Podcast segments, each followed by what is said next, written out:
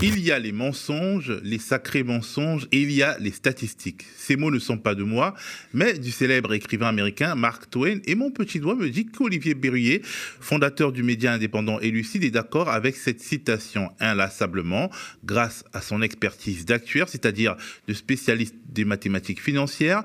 Il met en scène, interroge et traque les incohérences ou les vérités cachées contenues dans les dossiers qui nous sont, dans les données qui nous sont fournies, notamment par les administrations.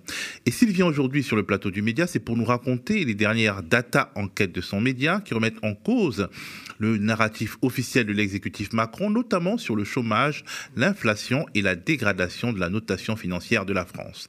Des chiffres mis en perspective et qui témoignent de l'échec économique global d'un pouvoir qui s'est vanté d'être expert dans les domaines de l'économie et de la finance. Un échec qui demeure, y compris si l'on prend en compte les critères érigés par le petit monde des néolibéraux. C'est la rubrique Les combats de l'info. Bonjour Olivier. Bonjour. Alors comment tu vas et comment va Élucide? Ah bah écoute, moi ça va bien, merci, et puis merci pour ton invitation. Euh, bah Élucide, on a un an et demi, euh, donc euh, ça va, écoute, on a trouvé une communauté maintenant qui est vraiment fantastique et qui s'est vraiment mobilisée voilà, bah, pour nous permettre de, de continuer. Et bah, ça c'est très important quand on est un petit média indépendant, vous connaissez ça aux médias. Absolument.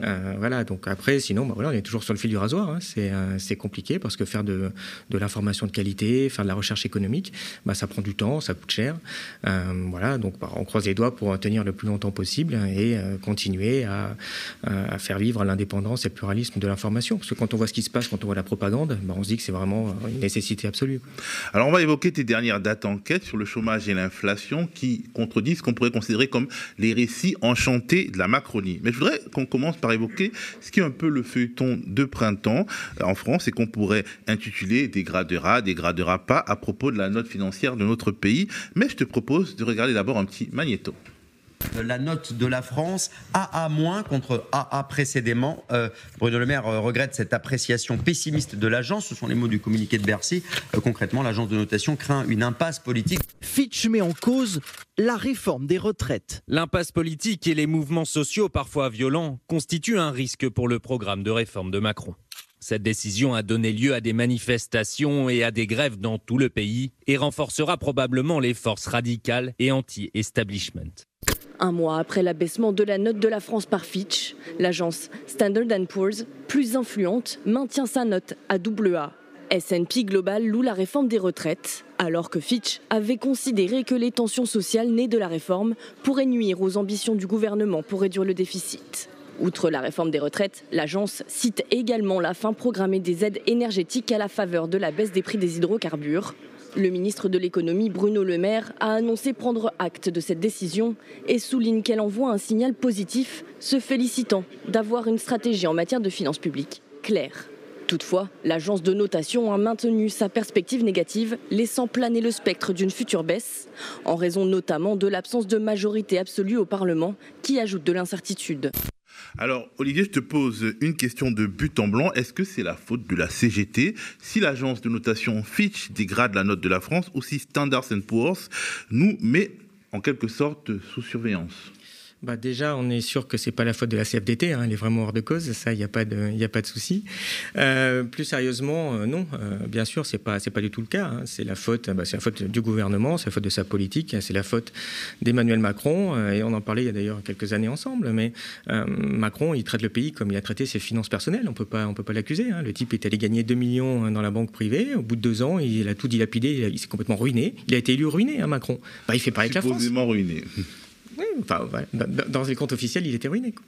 Donc, en gros, il, il, a ruiné la France et mais il on... se fait punir par les. Mais on va en parler, oui, bien sûr. La France est très mal gérée, donc évidemment, il y a, il y a une réaction. C'est pas une punition, hein. c'est des gens qui regardent, ils vous gérez mal votre pays, ils disent voilà, le pays est mal, est mal géré, mais on va, on va l'expliquer. Mmh. Euh, tu, quelques... tu dis que oui, je t'écoute.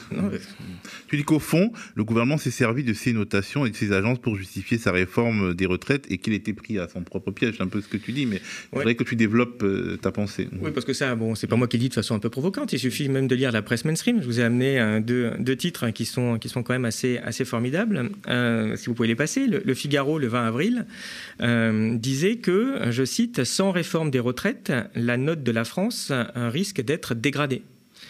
Euh, donc ok, très bien. Donc on nous dit, oui, euh, à cause des agences, on est obligé de faire la réforme des retraites, et puis grâce à ça, on ne sera pas dégradé. Et puis neuf jours après, hein, c'est réalisé sans trucage, il y a BFM qui nous dit l'agence Fitch abaisse la note de la France à cause de la réforme des retraites, ce que, ce que vous montriez tout à l'heure. Euh, pourquoi? Bah Parce que quand on fait la réforme des retraites, et bah voilà, ça, met, ça met le pays en ébullition, ça pose des problèmes, et ça inquiète quelqu'un qui prête de l'argent à la France. Et on voit que c'est vraiment un choix de Macron qui fait ça, parce que Macron, il pouvait très bien ne pas faire la réforme des retraites, et ne pas baisser les impôts cette année de 9 milliards sur la contribution euh, la valeur ajoutée des entreprises. C'est-à-dire cette année, il baisse les impôts des entreprises de 9 milliards, Macron. La réforme de retraite, c'est peut-être 9-10 milliards dans 10 ans. Voilà, c'est un choix que fait Macron.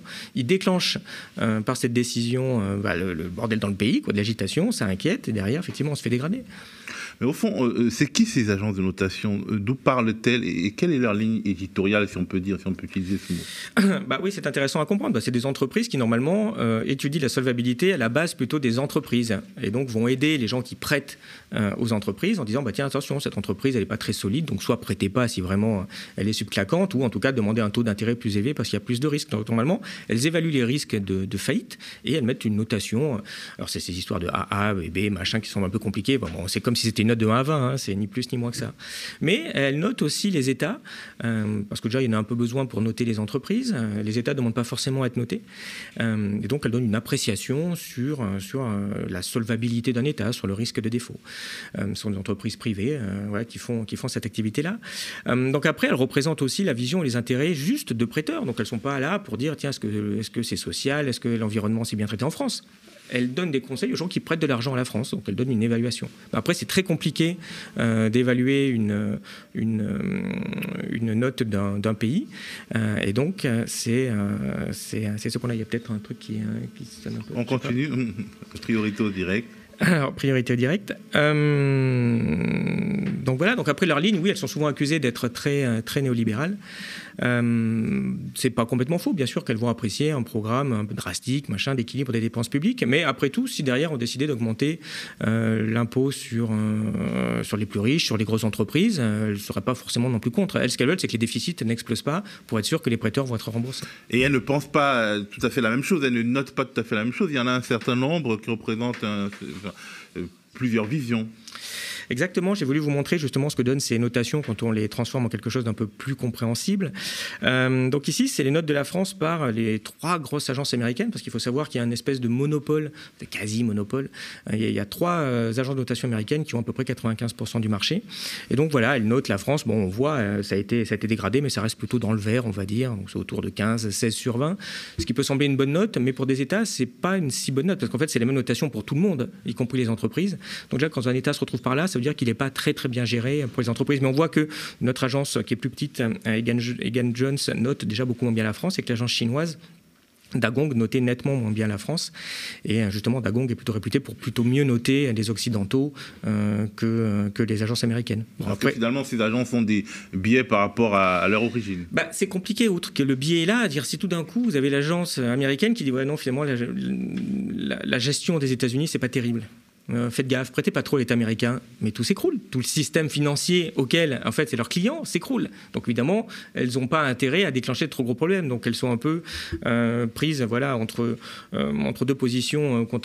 soit soit je donne un bon conseil sur la réalité financière des États, mais si je vais trop loin, bah, ça va déclencher une crise. Mais en fait, il est évident que les, la gestion mériterait des notes beaucoup plus faibles au niveau des États que ce qu'elle est actuellement par les agences américaines. Et, les, notations de, de ces agences dans le temps ont évolué les notations de certains pays. Tout à fait, parce que, en fait, Qu'est-ce qui va justifier une note En gros, ça va le montant de la dette publique. Alors, plus il y a de la dette, plus on est inquiet sur la capacité de l'État à pouvoir rembourser cette dette-là. Donc ici, hein, sur ce graphe que je vous propose, on voit l'évolution des dettes publiques qui ne font qu'augmenter depuis 1975 dans tous les pays. donc assez logiquement, bah, les dégradations des États, euh, des notes des États devraient suivre sur cette, cette tendance-là. Euh, mais si on regarde sur, ce, sur cet autre graphique, sur les notations des dettes souveraines, où on voit ce qui se passe euh, au niveau pays par pays de l'évolution dans le temps de la note depuis 2005, euh, eh bien, on a une baisse très forte au moment de la crise de 2008-2009. On se rappelle de, ce moment-là. Euh, et depuis, les notes n'ont pas beaucoup, beaucoup baissé. Donc, on voit que la note de la France a légèrement diminué, euh, suivant un peu celle du Royaume-Uni. vous voyez l'Italie et l'Espagne qui sont vraiment massacrés en termes de notation. Je précise qu'au-dessus du petit trait pointillé noir, on n'a même plus le droit d'investir sur ces trucs-là. Donc vous êtes quasiment sur un pré-défaut. Donc on voit que l'Italie en est proche. Et pourquoi l'Italie est-elle très différemment notée de la France? On dit, bon, oui, c'est normal. la situation est un peu plus dégradée, mais pas tellement que ça, surtout qu'on est assez solidaire euh, entre pays. Donc on voit que la note de la France devrait être beaucoup plus basse et elle va sans doute y venir. Bon, la Grèce est toujours euh, dans les limbes, évidemment, depuis 2012. Donc euh, finalement, c'est quelque chose qui, qui est un peu politique quand même, les notations. Il y a un aspect politique, puisque, puisque le défaut d'un État, c'est pas comme une entreprise. Une entreprise euh, est obligée de payer ses dettes, en fait, ou alors elle fait faillite. Un État, c'est plus particulier. Un État, il a le choix. D'ailleurs, un État, en fait, ça arrive qu'il y ait des défauts des États assez rares, mais ça arrive. C'est arrivé à la Grèce, par exemple. Mais en fait, l'État, il est jamais vraiment en faillite. S'il doit de l'argent, bah, il pourrait dire bah, je vais saisir toutes les maisons du pays, puis je les vends. Il pourrait toujours hein, lever des impôts, tripler les impôts. Puis à un moment donné, bah, évidemment, le gouvernement ne le fait pas parce que c'est trop violent sur la population. Il dit bah, je préfère ruiner mes créanciers que ruiner ma population.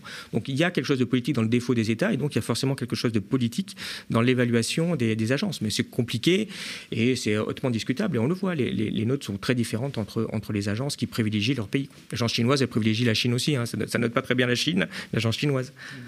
Alors, je voudrais qu'on parle désormais du chômage, si tu le permets, ou bien, sûr. Voilà. Euh, euh, le chômage au sujet duquel le gouvernement se réjouit bruyamment. En effet, si l'on se fie aux chiffres tels qu'ils sont interprétés par l'exécutif, le chômage, eh ben, il baisse en France. Oui, euh, pardonnez-moi, mais c'est historique. On n'a pas vu une telle baisse du chômage depuis 1982. Vous savez, moi, je suis né dans ce pays il y a 40 ans. Euh, et euh, je n'ai connu quasiment que le chômage de masse. Oui. Mes parents étaient au chômage, j'ai moi-même été au chômage et je ne souhaite ça à personne. Euh, et donc les chiffres n'ont jamais été aussi bons. On a commencé le premier quinquennat d'Emmanuel Macron, on était quasiment à 10% de taux de chômage. Aujourd'hui, on est à 7,1 et le plein emploi, c'est 5%. On n'a jamais été aussi près et il faut qu'on continue notre action. Olivier, ce que tu expliques, c'est que la baisse tendancielle du chômage est réelle, mais que quand on regarde sous le capot, on se réjouit moins parce que bon voilà, cette baisse euh, s'explique de manière euh, pas forcément glorieuse. Bien sûr, de toute façon, c'est pas une surprise. Les gens qui nous écoutent, est-ce que vraiment quelqu'un pense que euh, la situation de l'emploi, c'est radio en France, que la situation économique, c'est radio en France? Absolument pas. Donc il y a eu toute une opération hein, de, propagande assez forte depuis, depuis deux mois. Et justement, donc voilà, je vous ai mis une petite sélection de, tweets et de déclarations euh, assez croquinolesques sur regardez, euh, on est au plus beau tas de chômage, au plus bas taux de chômage depuis 1982. C'était ça hein, l'élément de langage. Rendez-vous compte, on est revenu en 82.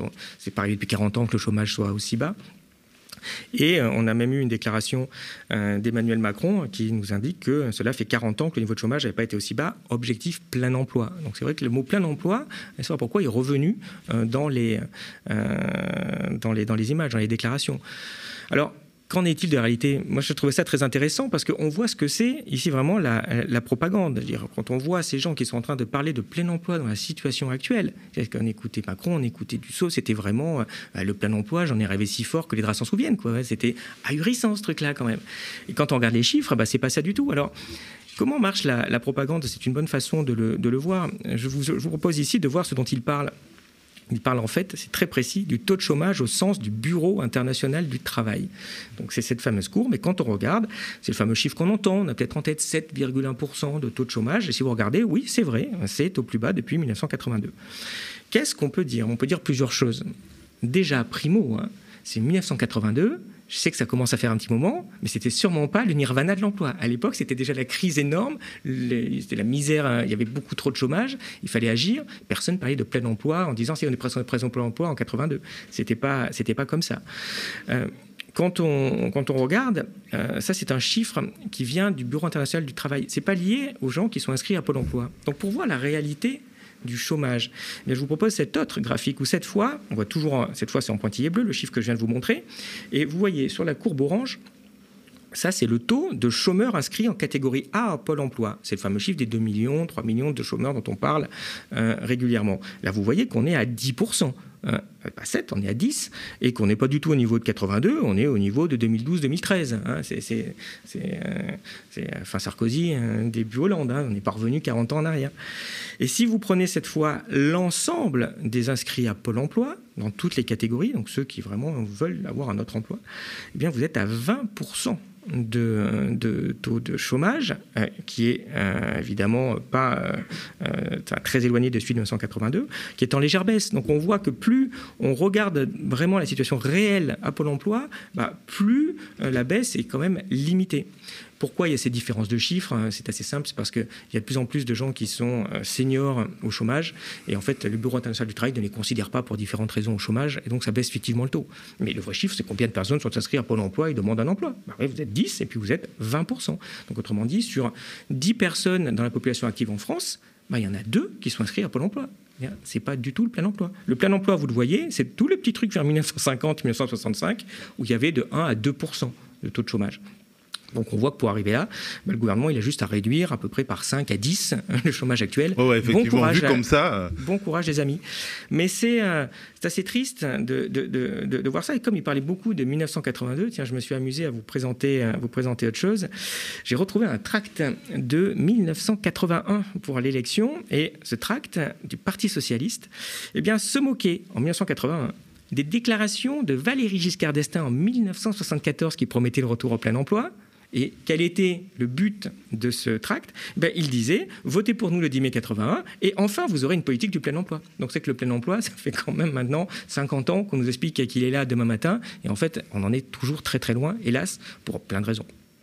Prendre de raison, alors donc on est loin du plein emploi et en réalité euh, ce que tu expliques c'est qu'une partie des emplois qui, euh, euh, disons, font baisser la courbe du chômage, ce sont des emplois euh, qui sont euh, financés quelque part par la fortune publique, même s'ils ne sont pas des emplois publics.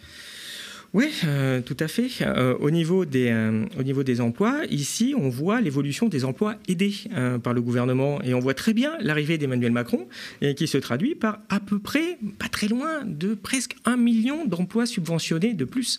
Donc évidemment, c'est essentiellement les contrats en alternance, mais pas que. donc quand on a une telle dépense publique, bah, évidemment qu'il y a quelques conséquences. Donc en particulier, eh on, a, on a une baisse comme ça du, du chômage, mais qui n'est pas très pérenne et qui n'est pas du tout euh, sur des emplois de, qualité. Euh, par exemple, les emplois aidés, on peut euh, les visualiser dans un des tableaux que tu as donné. Il y a quelque chose aussi de, très étonnant qui concerne la baisse historique de la productivité horaire du travail. Alors qu'est-ce que ça veut dire Ça veut dire, bah, y a quelque chose d'assez bizarre, parce qu'on nous dit le chômage, regardez, ça a baissé comme jamais. Ok, très bien, j'entends. Donc ça veut dire qu'on travaille plus. Mais si vous regardez la croissance, vous n'avez pas entendu qu'il y avait une croissance extraordinaire en ce moment. Au contraire, elle est très très faible. Donc c'est bizarre. On travaille plus et on produit à peine plus. Donc ça veut dire quoi? Ça veut dire que chaque heure qu'on travaille, eh bien on produit moins que ce qu'on travaillait il y a quelques années. Euh, et ici, donc, vous voyez cette évolution, c'est ça, c'est vraiment quelle est la, valeur de la production sur chaque heure travaillée, de combien elle augmente dans le temps, et on voit en fait que pour la première fois, euh, depuis euh, maintenant presque deux ans, où on est sorti comme du Covid, hein, c'est hors période Covid, eh bien la productivité horaire baisse, alors que d'habitude elle ne baissait pas, que le chômage monte ou baisse. C'est quoi la conclusion? Bah, C'est qu'il est hautement probable que tous les emplois créés euh, par Macron, bah, c'est des emplois de, faible qualité, qui produisent pas beaucoup, où les gens ne euh, sont pas forcément très formés pour le, travail qu'ils font. Donc en fait, c'est des emplois dégradés. C'est pour ça que les gens sont pas très contents. Euh, c'est sûr qu'en plus, quand il y a les réformes du chômage où on oblige les gens à aller prendre n'importe quel job, même qui ne leur convient pas, qui ne correspond pas à leurs compétences, parce que sinon leurs allocations s'arrêtent. Ok, très bien, vous diminuez le chômage, mais au final, vous n'avez pas résolu du tout le problème de l'emploi en France, vous avez des emplois de mauvaise qualité. C'est exactement ce qui se voit ici. Et donc, euh, alors de manière générale, tu considères que euh, l'année 2023, euh, dans laquelle nous sommes, ne sera pas une bonne année. Tu pointes deux facteurs la croissance et le pouvoir d'achat, le pouvoir d'achat qui est fortement relié à l'inflation. Mais je voudrais qu'on parle d'abord de la croissance. Eh en fait, si tu veux, les, derniers chiffres de croissance viennent à peine de sortir, donc ça, on, étudiera ça euh, jeudi sur, sur Elucide. Mais ce que je peux vous dire en conclusion, c'est qu'on voit que la croissance, elle patine, elle est de plus en plus faible. Enfin, croissance, activité économique, hein, c'est pas pour être, je pas fanatique de la croissance en tant que telle. Hein. Mais c'est juste qu'est-ce qui se passe au niveau de l'économie française. Elle est en train de, de, de, rester à un niveau très très faible, voire de se retourner.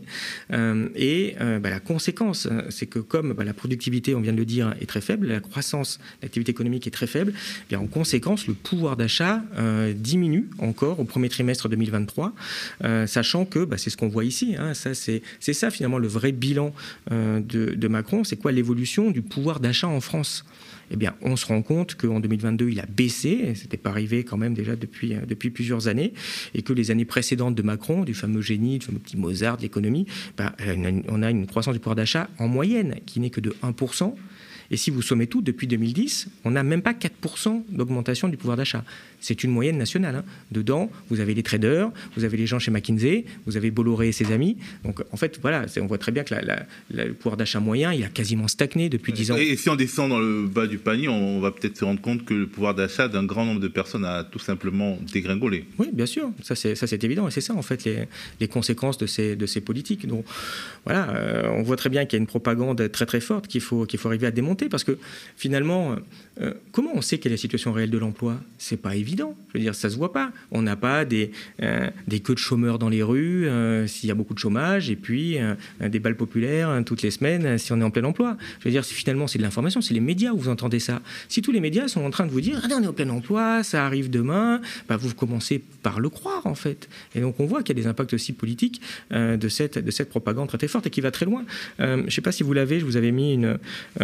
C'est tout frais, hein, un article des échos, justement, euh, euh, qui dit euh, ce matin que les bénéficiaires du RSA sont le dernier verrou qui bloque le retour au plein emploi on voit qu'il y a un agenda derrière. Derrière les types, ils sont là en train de vous dire attendez, le plein emploi, il est juste là, passe, passe, passe. C'est les types à 600 euros par mois qui posent problème et qui empêchent. C'est un biais de stigmatisation aussi, quelque part. Mais bien sûr, en fait, on voit que c'est pour accompagner un politique du gouvernement qui va encore s'attaquer aux gens qui au RSA. On se demande bien pourquoi, puisqu'à l'évidence, il n'y a pas d'emploi euh, disponible. Il y a 6 millions de personnes inscrites à Pôle emploi.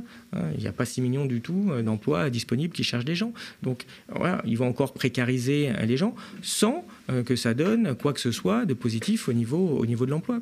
Alors tu dis que ce sont les médias qui, nous, euh, qui essaient de nous persuader qu'on est proche du plein emploi, mais étant donné que nous sommes dans un monde où il y a des réseaux sociaux, nous on a beaucoup de commentaires qui nous reviennent euh, selon lesquels, mais enfin c'est pas vrai, le chômage ne baisse pas tellement parce que à côté de moi, dans mon environnement proche, en fait je le ressens pas.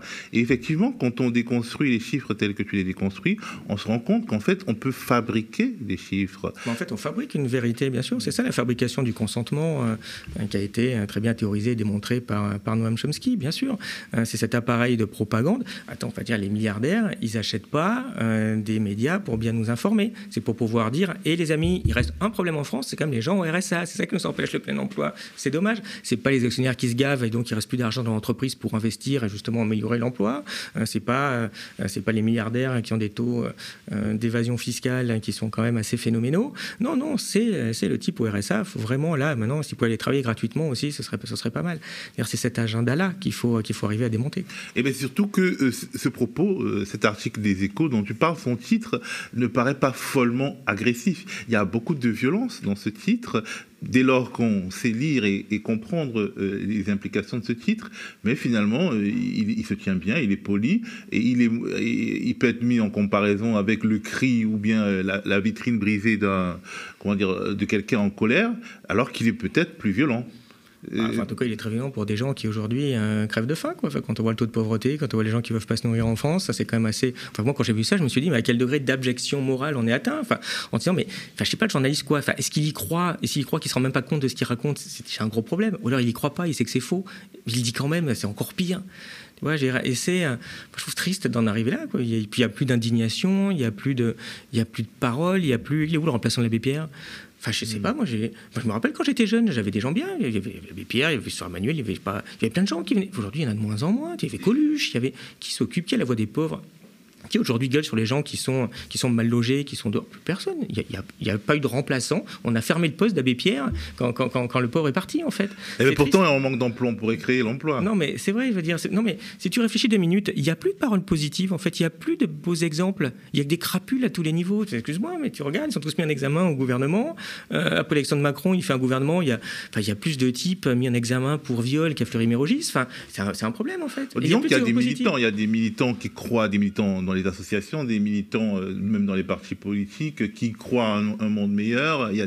Mais disons que les figures puissantes de non politiques qui incarnent et qui sont finalement quelque part consensuelles, euh, bah, euh, comme a pu l'être l'abbé Pierre, ou en tout cas qui force le respect au point que celles et ceux qui les détestent ne le disent pas, en fait, effectivement, ça manque.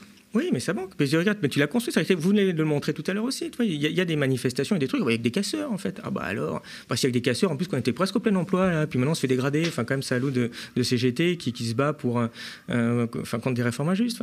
Ouais, c'est sûr que les gens derrière, qui, en plus, les gens qui regardent la télé, ils ont quand même 60 ans, hein, enfin, un quart en EHPAD sans doute. Donc c'est sûr qu'après, ils vont voter en disant, bah, quand même, faut aider M. Macron à nous amener le plein emploi, comme quand j'étais jeune, quoi. Bah ouais, mais bon, Ginette, non, c'est pas le cas du tout, quoi.